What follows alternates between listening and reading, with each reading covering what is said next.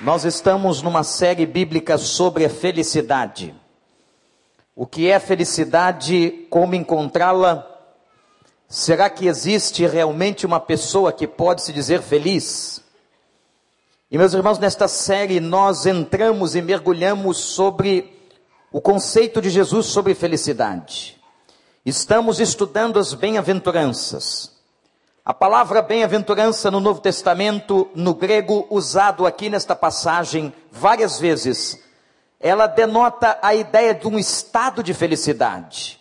E nesta hora nós vamos estar estudando o versículo de número 6 do capítulo 5 de Mateus. Para tanto, gostaria que você abrisse a sua Bíblia. E nós vamos pedir ao Espírito de Deus, neste momento, que o Senhor possa falar ao nosso coração, às nossas vidas cultivando a felicidade. Mateus 5, 6. E diz a palavra: Bem-aventurados os que têm fome e sede de justiça, porque serão fartos. Vamos repetir toda a igreja? Vamos lá, amados. Bem-aventurados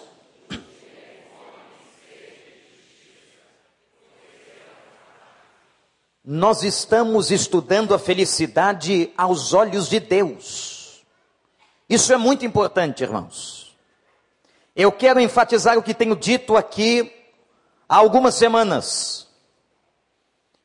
Não importa o que o mundo diga que é felicidade. Não importa qual seja o conceito mundano de felicidade. Não importa qual seja a ótica, a visão do mundo do que é ser feliz.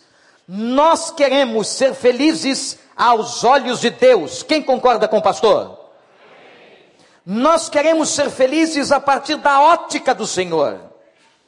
E esta palavra, o texto que está aqui, vai dizer algo muito interessante, profundo e muito sério. Bem-aventurado aqueles que têm fome e sede de justiça, porque eles serão fartos.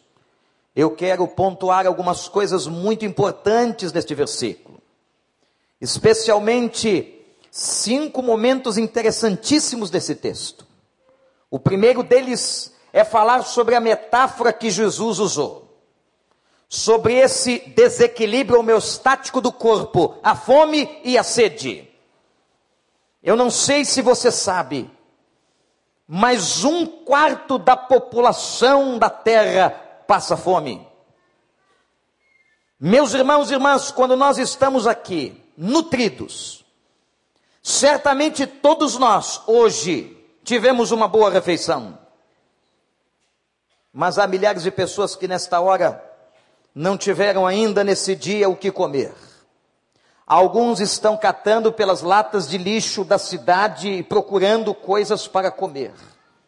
Há meninos e meninas de rua que vão para as latas do McDonald's, do Bob's, dos restaurantes e ficam procurando um resto de sanduíche, um pouco de batata frita e nós jogamos diariamente quilos e quilos de mantimentos nas nossas casas fora. Um quarto da população da terra passa fome. Crianças nesta hora no Sudão, no Brasil, em outros lugares da África ou da América estão passando fome. Certa vez, li uma frase de uma pessoa que passou fome de verdade na sua vida. Eu não sei se você aqui já passou fome. Se você sentiu a necessidade de comer. Não é ser pobre, não é ter pouco. Eu estou falando de passar fome. Eu creio que nunca passei fome na minha vida. Nunca passei. Mas nós na nossa casa vivemos momentos de muitas necessidades. Eu venho, meus irmãos, de uma família pobre. E é um fato que marcou a minha infância que eu nunca mais esqueci. Um dia em que nós estávamos em casa e eu vi a minha mãe fazer um ovo frito e parti-lo no meio e dar uma metade para mim e para o meu irmão. Minha irmã não havia nascido.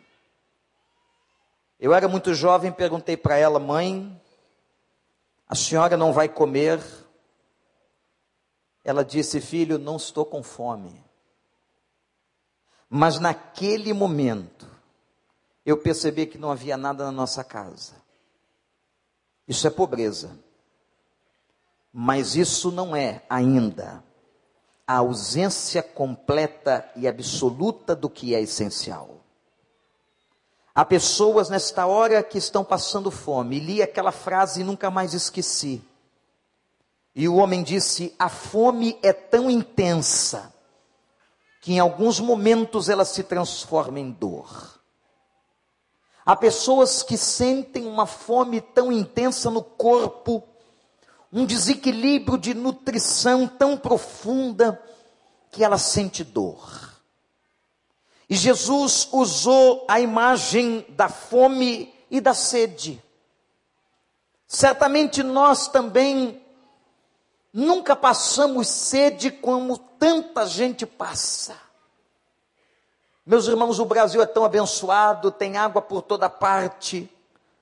A gente deixa a bica aberta, a torneira ligada, enquanto fazemos tantas coisas. Milhares e milhares de litros de água são jogados nas nossas pias, mas há lugares na terra onde não há água. Os rios secam. Eu já vi lugar no Oriente Médio em que a terra era tão seca que rachava no meio.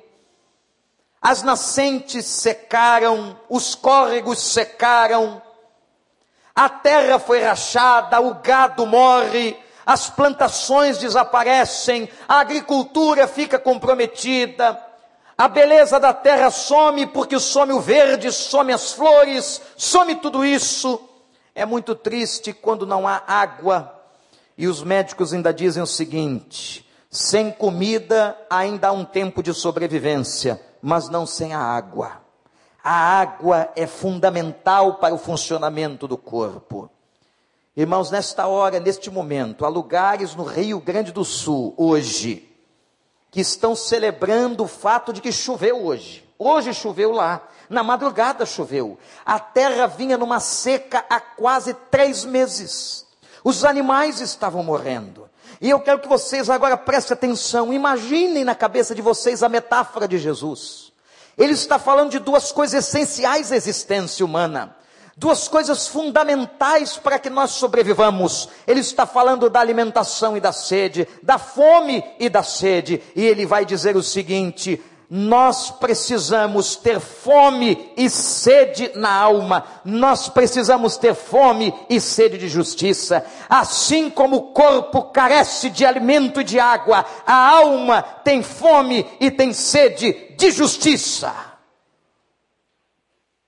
E é com essa intensidade que ele quer que nós entendamos. Que a alma de uma pessoa tem que ter fome. Que a alma de uma mulher e de um homem tem que ter sede. Mas sede de quê, pastor? De justiça. Um dos versículos que mais gostamos de recitar.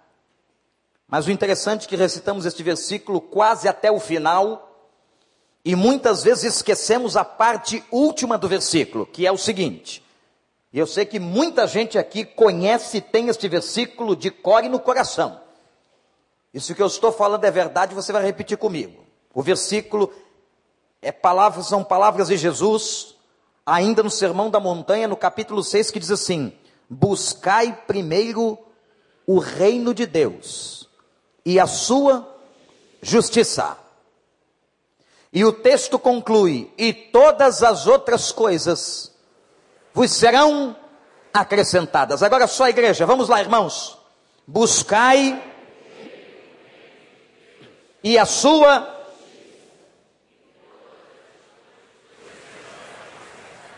O que nós esquecemos nesta passagem é que nós a usamos corriqueiramente falando da busca do reino. E esquecemos que o texto fala: buscai primeiro o reino de Deus e a sua, e a sua, a justiça de quem? Que interessante. Há uma diferença clara entre a justiça do reino e a justiça dos homens. Eu quero afirmar aos irmãos, sem qualquer medo de errar, que é possível que a justiça dos homens não seja justa aos olhos de Deus. Há muitas coisas na justiça dos homens que não correspondem à justiça de Deus. Agora vem o segundo aspecto desta passagem. Se nós estamos entendendo o que é fome e o que é sede, e que a fome e a sede precisam estar presentes na nossa alma, no nosso coração como crentes, como pessoas de Deus, como homens de Deus, como mulheres de Deus, como servos de Deus, como aqueles que seguem a Deus, como aqueles que estão debaixo da vontade de Deus. Se somos de Deus, temos que ter dentro de nós, na nossa alma, na nossa vida, no nosso coração, na nossa mente, no nosso desejo, na nossa volição, tem que haver fome e sede de justiça. O que é justiça na Bíblia? É o segundo aspecto. A Bíblia fala de três tipos de justiça. Existe a justiça espiritual. A justiça espiritual é uma justiça baseada no amor, na graça, na misericórdia e no perdão. A justiça espiritual de Deus sobre a nossa vida atuou na nossa conversão. O processo que todos nós passamos um dia chamado de justificação. Agora preste atenção no que o pastor vai dizer. Nós estávamos todos condenados pelos nossos pecados. Tínhamos uma folha corrida de iniquidades, de desobediência e de pecados diante de Deus. Mas Deus amou o mundo de uma tal maneira que deu seu Filho único, para que todo aquele que nele crê, não pereça, mas tenha a vida eterna. Quando a pessoa então crê no sacrifício de Cristo, crê que a morte de Cristo veio para pagar os nossos pecados, Há uma palavra interessante. Quando Paulo está escrevendo sua carta aos Colossenses, no capítulo 2, ele diz assim: que Jesus riscou o nosso escrito de culpa. O escrito de, de culpa era uma prática romana colocada na porta das cadeias dos prisioneiros romanos. Então preste atenção: quando um prisioneiro estava preso, era colocado sobre a porta da sua cela um escrito com toda a sua culpa. Os delitos que ele havia cometido, os pecados que ele havia cometido, e somente depois de ter pagado a sua pena, o escrivão romano então ia à porta da cela e antes de soltá-lo, riscava o escrito de culpa e escrevia a palavra, aquela época grega, tetelestai, tetelestai, naquele escrito de culpa. A palavra tetelestai significa está consumado. O que Paulo está dizendo é que esta palavra o Senhor escreveu no nosso escrito de culpa, os nossos delitos, os nossos pecados, as nossas maldades, gente, a nossa iniquidade, as nossas desobediências. Deus poderia colocar sobre a vida de cada um de nós, diante de nós, o nosso escrito de culpa. Mas quando Jesus morreu na cruz do Calvário, quando o seu sangue foi vertido, qual foi a última palavra que Jesus disse na cruz? Está consumado. Qual foi a igreja? Está consumado, tetelestai, Jesus morreu por você, você foi justificado, e aquele que recebe a justificação está perdoado pela justiça de Deus, louvado seja o nome do Senhor. Que coisa linda, pastor, eu também, também, você também. Aquele pecador terrível também, aquele homem que está na cadeia também, aquele homem que cometeu crimes oriundos também, mas se ele se arrepende, se ele se humilha, se ele confessa pecados, o sangue de Jesus nos purifica de todo pecado. Você pode repetir essa frase comigo? Vamos lá, igreja. O sangue de Jesus nos purifica de todo pecado. O sangue de Jesus me purifica de todo pecado e purifica qualquer pessoa. É a primeira justiça que está na Bíblia. Mas há uma outra ideia de justiça na Bíblia. A ideia de justiça moral. A ideia de justiça moral é a justiça do caráter. É um homem que anda de maneira justa, um homem digno, um homem honesto, uma mulher honrada, um homem que anda nos preceitos do Senhor, nos caminhos do Senhor, que tem a sua moralidade pautada na palavra do Senhor. Isso é justiça moral aos olhos da Bíblia. Se você obedece à palavra, se você vive na trilha dessa justiça, você então é justo aos olhos de Deus. Mas há uma terceira justiça na Bíblia. É o que eu estou chamando agora de justiça social. A justiça social, meus irmãos, é a justiça que busca a libertação do homem de toda sorte de opressão. E é desta justiça que a bem-aventurança está falando.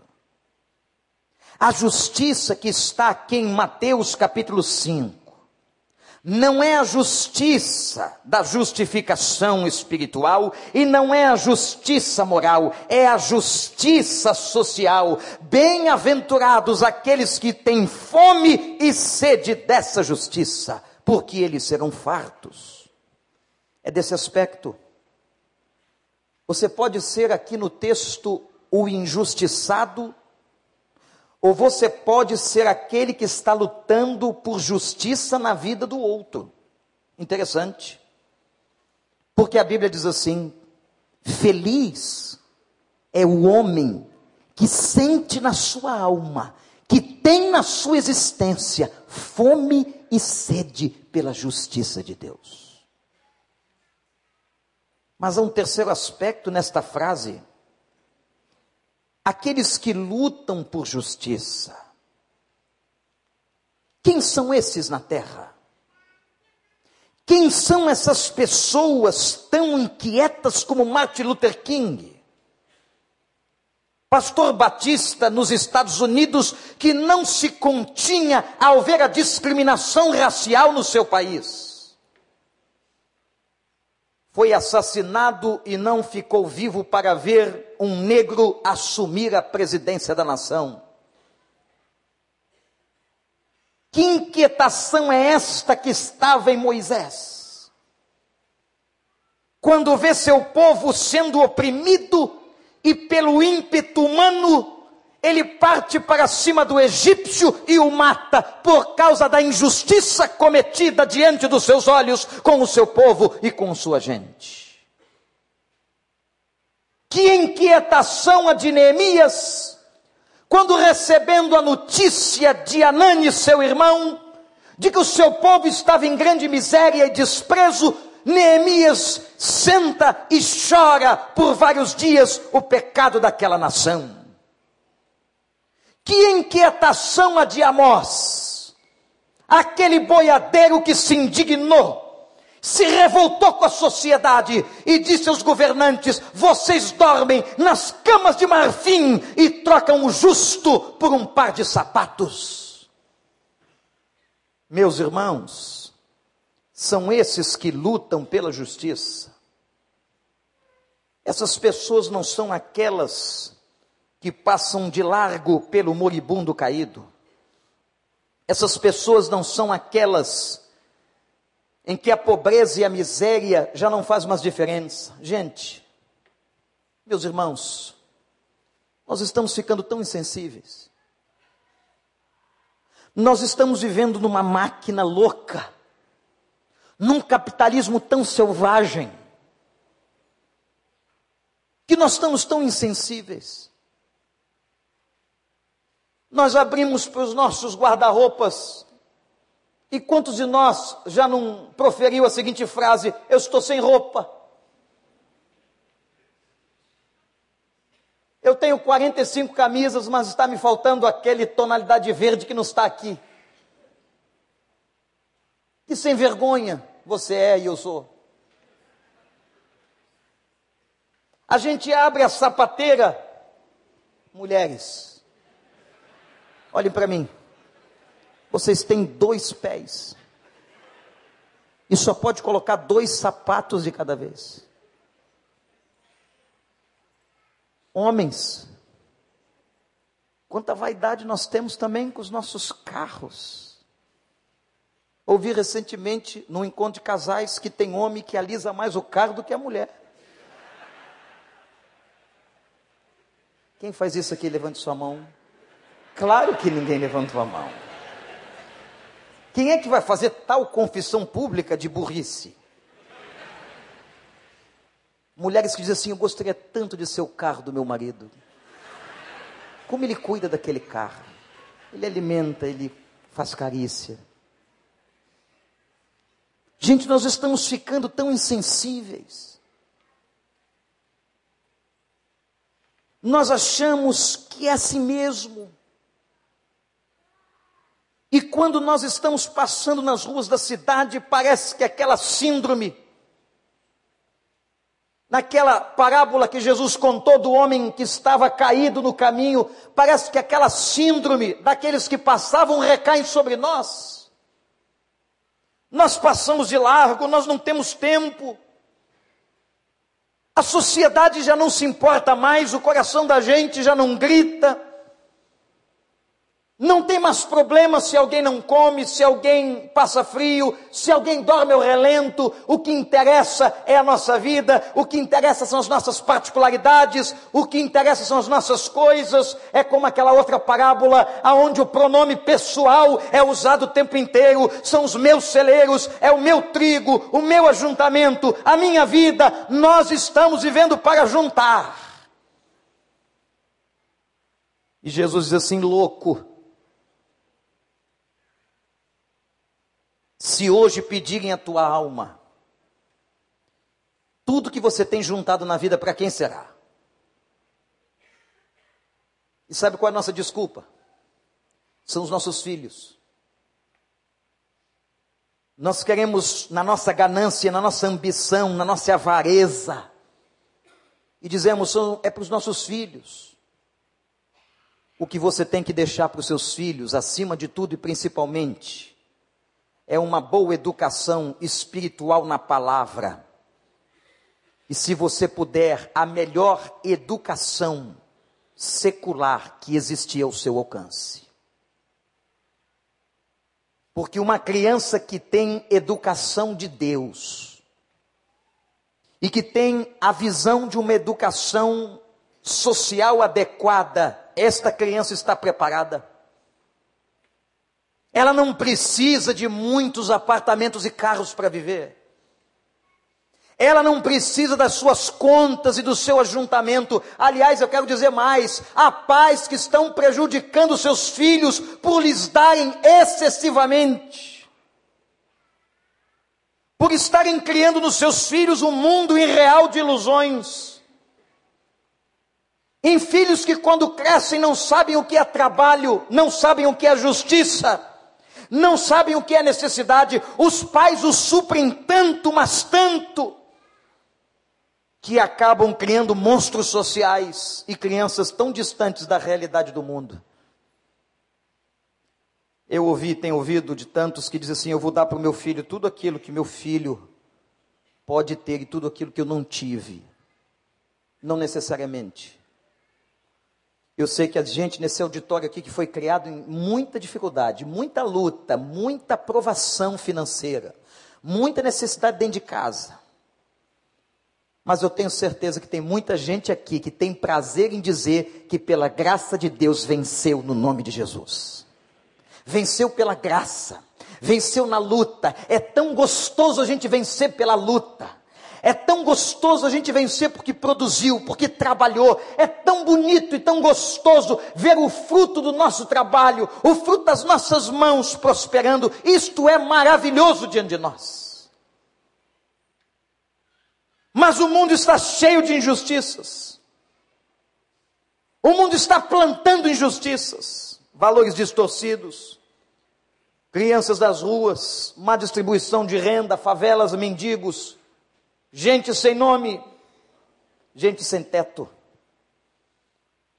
E o que Deus espera de nós e diz: olha, serão felizes aqueles que têm fome e sede de justiça, sejam aqueles que lutam por essa justiça ou aqueles que estão passando a necessidade dela. Quero ir mais à frente. E em quarto lugar, falar como é que nasce isso no coração de uma pessoa. Pastor, como é que eu começo a perceber a necessidade da prática da justiça, a busca pela justiça do reino que você implantará com a sua vida, com seus bens, com a sua mente, com seu coração? Como é que nasce isso, pastor? E eu quero lhes afirmar que isto é um problema eminentemente espiritual. Só pode ter fome e sede de justiça quem nasceu de novo. Só pode ter fome e sede dessa justiça de Deus quem recebeu a Deus, está convertido em Deus e transformado por Deus. O homem natural não conhece essa justiça. Outra coisa que quero lhes dizer é que quando nós nascemos de novo, o Espírito Santo vai ampliando em nós e desenvolvendo em nós a visão sobre essa justiça. Isso é coisa de maturidade, igreja. Irmãos e irmãs, amigos que estão aqui hoje à noite. Isto é uma questão de maturidade. Um crente imaturo, um crente sem substância espiritual, um crente que não conhece doutrina, um crente que não conhece palavra, só vai olhar para o seu umbigo. Ele precisa abrir os olhos, ele precisa ter visão de Deus, ele precisa olhar para a sociedade e entender que ele precisa ser agente de transformação ali. A igreja tem esta missão. Há uns anos atrás, no meio das igrejas históricas, quem falasse o que eu estou pregando esta noite era chamado de comunista. Isso não tem nada a ver com comunismo. Isso tem a ver com o evangelho integral que transforma o homem por inteiro. E eu me lembro naquele dia, naquela, daquela passagem, quando Jesus recebe uma indireta suave dos discípulos que veem o cair da tarde, a multidão seguindo e ouvindo Jesus. E naquela hora vão até o mestre, dizendo: Mestre, vamos liberá-los, porque a noite está caindo e não há como, essa gente está com fome. E Jesus olha para eles e lhes dá uma frase, uma sentença incômoda e profunda e diz assim: dai-lhes voz de comer. Repete comigo: dai-lhes voz de comer. Saíram os discípulos envergonhados e foram procurar no meio da multidão comida e encontraram muito pouca comida nas mãos de um garoto que tinha levado o lanche dele, tadinho. Era o lanchinho dele. Mas se a gente pudesse aqui pregar sobre aquele menino, aquele menino tinha um coração melhor do que de muita gente que retém o lanchinho para si. Eu imagino como é que deve ter sido aquele diálogo, e você sabe como é que é menino? Claro que aquele menino já era mais crescidinho, mas o menino não gosta muito de dar o biscoito que ele ama. Pede para o menino o biscoito que ele está comendo. Você vai se surpreender com a sinceridade da criança, ele vai dizer para você: não. Com a boquinha suja, e às vezes eu confesso que é um biscoito traquina tão gostosinho, aquele chocolate glicosado, que vai descendo pela gente, e o menino diz assim: não, e todo lambuzadinho. O negociação com aquele garoto deve ter sido interessante. E aquele garoto deu. E é do pouco que Jesus fez muito. O dia que a igreja entender que nós vamos dar o que podemos, nós vamos entregar o que temos nas mãos, e o Senhor fará a obra da multiplicação e o Senhor vai abençoar. Guarda isso no teu coração. O dia que você entregar a Deus tudo que você tem, colocar no altar dele e dizer: Senhor, usa, tenha certeza que Deus vai usar a sua vida e tudo que Ele tem te dado para a honra e glória do nome dEle. Não retenha. A retenção é uma evidência de falta de fé, de compromisso com Deus. Isso é uma questão de visão espiritual. E sabem como é que Jesus disse que a igreja seria identificada?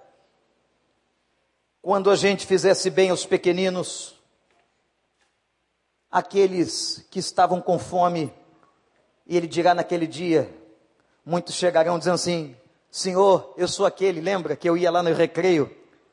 O senhor lembra que eu dava o meu dízimo e era um dízimo gordo? O senhor lembra que eu colocava uma roupa bonita para ir lá na igreja, no culto, para o senhor se agradar de mim? O senhor lembra? Infelizmente, alguns escutarão: Eu não conheço você. Mas por que, que o senhor não me conhece? Porque eu tive fome e você não me deu de comer. Eu tive sede, você não me deu de beber. Eu estava nu, você não me vestiu. Eu fui preso, você não foi me ver. Eu estava doente e você não chegou no meu leito. E o diálogo continua, e o homem pergunta: Mas quando, Senhor, que eu te vi assim? Eu nunca te vi assim. Porque se eu tivesse visto o Senhor assim, eu o teria atendido. O Senhor disse: Mas quando você viu a um desses pequeninos, gente, pequeninos, e quando você fizer a eles, vai fazer a mim. Quando você olha um mendigo caído na rua, aquela pessoa está distorcendo a imagem de Deus, do Deus que o criou. E Deus, na sua compaixão, está se identificando. Você fazer bem a Ele é fazer bem a Deus. Quando que nós vamos aprender isso, igreja? de sairmos dos nossos egoísmos, das nossas conchas, do nosso individualismo, da nossa pequenez e abrirmos o coração. Tem gente rica, rica, irmãos, rica, não consegue compartilhar nada da sua vida, um prato de comida e se descrente. Tem patrão que não consegue pagar o salário justo. Sabe por quê? Porque ele diz assim: vai destoar do mercado, eu vou fazer mal ao mercado.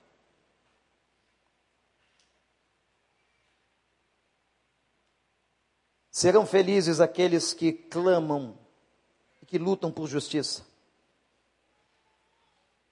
No final desse versículo, e é a última parte que eu quero chamar a sua atenção, é que o texto diz que felizes os que têm fome e sede de justiça, porque serão o que, igreja? Porque serão fartos. Esse texto é um texto difícil. Como é que nós vamos ver fartura no meio de gente na miséria? Mas isso é promessa de Deus. E haverá um dia em que todos esses que têm fome e sede de justiça na alma serão fartos. Sabe por quê, irmãos? Olhem para mim e prestem muita atenção. Porque a justiça do reino será implantada entre nós para sempre. Amém. E nós vamos celebrar e nós vamos glorificar o Pai, e nós vamos adorar ao Rei da Justiça, e nós vamos exaltar este reino que não será governado por reinos humanos, por reis humanos, por pessoas pequenas, egoístas. Muitos que se metem na política para usurpar dos pobres para indignar a Deus. Mas tenho a certeza que o Senhor terá justiça sobre a terra. Ninguém fica impune diante de Deus praticando o que é injusto. Você sofreu injustiça na sua vida? Você sofreu injustiça na sua vida? Tenha certeza que o Deus é o teu justiceiro. É o Senhor que vai fazer o teu sangue ser vingado. E segunda Pedro vai dizer que essa justiça triunfará um dia. Deus vai te satisfazer toda fome e toda sede. Porque onde Deus está, reina o que é justo. Eu não sei se você pegou o boletim e leu a pastoral. Se você o tem aí,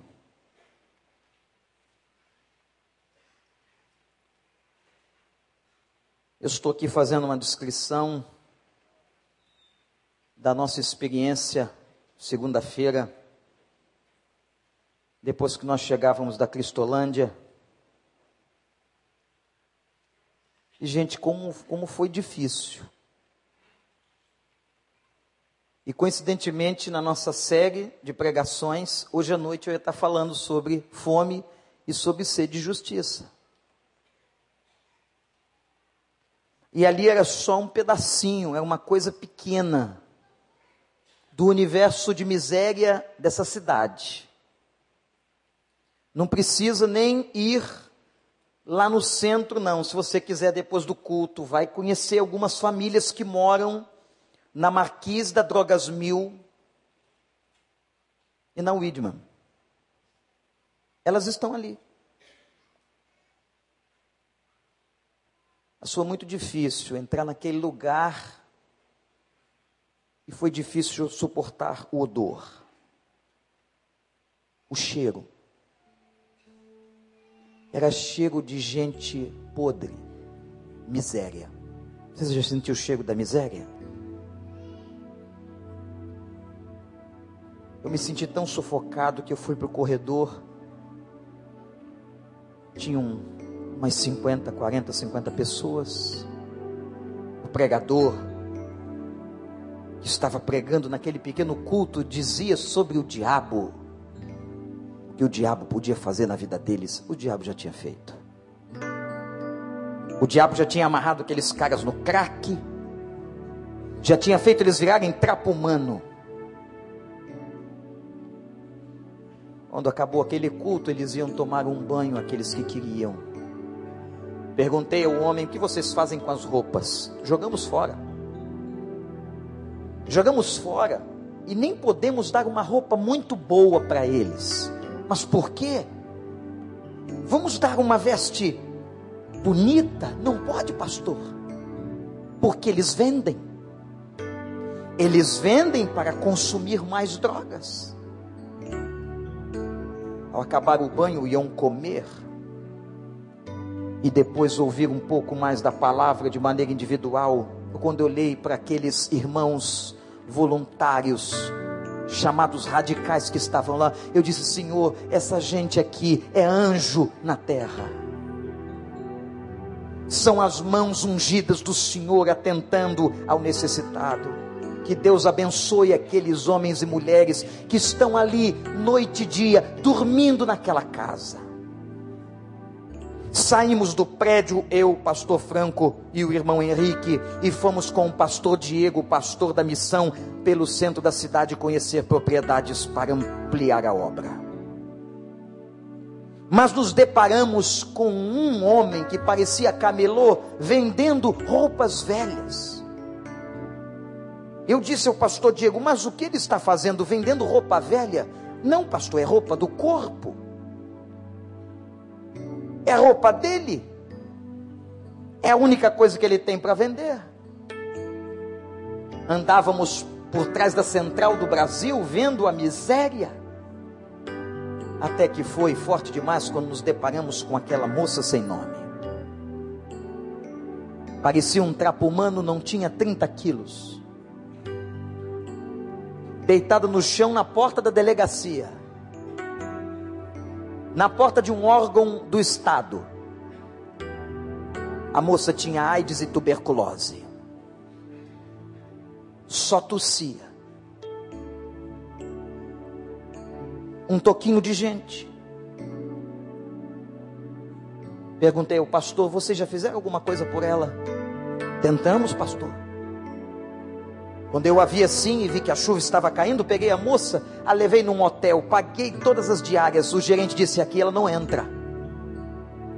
Nós não podemos receber esse tipo de gente, nem pagando.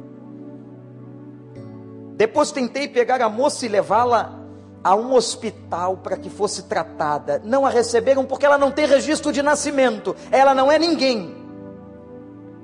Ninguém. Descobrimos ali, conversando, que talvez um organismo do Ministério Público pudesse ajudar. Ele ia tentar isso agora. Perguntei a ele qual o nome dela. E o pastor disse: Eu não sei, pastor. Ela nunca disse, talvez nem saiba. Não há certidão de nascimento, não há identidade, é um trapo.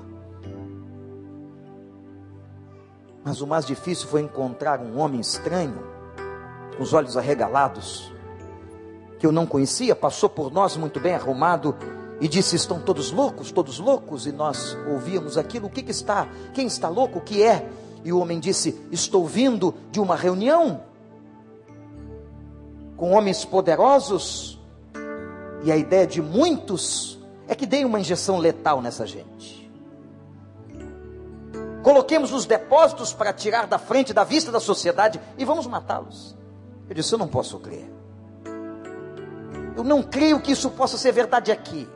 Mas me lembrei quando estive em Auschwitz do que o homem pode ser capaz. Me lembrei do que o homem fez ao longo de toda a história, todas as atrocidades humanas atrocidades que destruíram e nos enojam e nos envergonham como pessoas. A moça sem nome estava lá. Mas alguém disse quando olhou para ela: está morrendo. Vai morrer logo. Bem-aventurados que têm fome e sede de justiça. A mensagem é tão diferente, talvez, do que você estava esperando. Talvez você estivesse esperando eu dizer sobre bênção, sobre multiplicação de prosperidade na sua casa. Eu estou dizendo para você que o conceito de felicidade de Deus é totalmente diferente do conceito de felicidade da sociedade. E você quer ser feliz? Peça a Deus que nasça na sua alma a fome e a sede por justiça. E você será farto. E aquela pobre, indigente, sem nome, receberá pela graça. Eu não sei como isso funciona, mas Deus, vai acolher.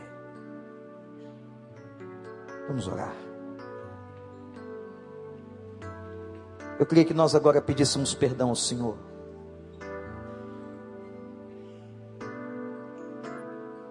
Perdão por às vezes temos termos tanto, tanto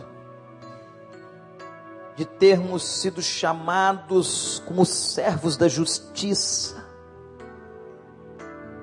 E Deus está esperando a implantação da justiça na terra pelas nossas mãos. Mas o que é que nós estamos fazendo, igreja? Você que me ouve na internet, onde você está? O que é que nós estamos fazendo? O que é que nós estamos fazendo?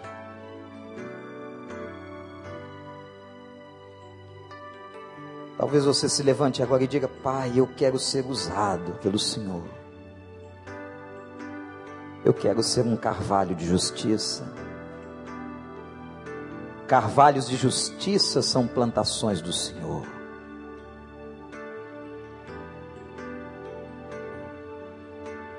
Somente com o Espírito de Deus em nós. Pede perdão se coloca. Diz, pai, eu não quero ser um cristão nominal. Eu quero ser feliz aos teus olhos e ser uma bênção. Eu quero ser carvalho de justiça. Vamos clamar ao Senhor. Igreja, estende sua mão para cá. Senhor nosso Deus, em primeiro lugar nós queremos pedir perdão, Senhor, porque nós estamos vivendo muitas vezes olhando para nós mesmos, Enquanto muitos estão viciados no crack, Senhor, muitos estão viciados no consumo, na necessidade de ter, de comprar. Senhor Deus, e nós agradecemos porque o Senhor tem dado a cada um de nós o necessário, mas nós te pedimos que aquilo que o Senhor tem nos dado se reverta em grandes bênçãos para milhares de pessoas, Senhor. Milhares de pessoas que estão completamente carentes, carentes, Senhor Deus, espiritualmente, mas também materialmente.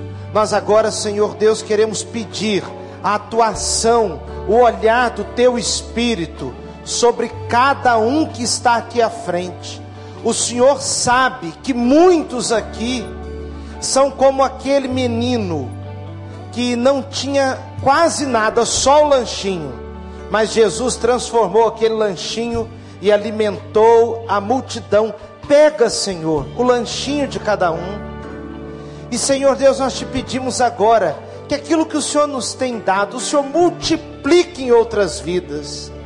Consagra agora, Senhor, santifica agora o desejo do coração, o dom, o talento de cada pessoa. E se há alguém aqui que olha para si mesmo e não sabe nem se tem alguma coisa para dar, o Senhor usa essa pessoa de uma maneira extraordinária, Senhor. Nós agradecemos pela tua palavra, abençoa a vida dessa igreja nós choramos em nome de Jesus. Amém e amém.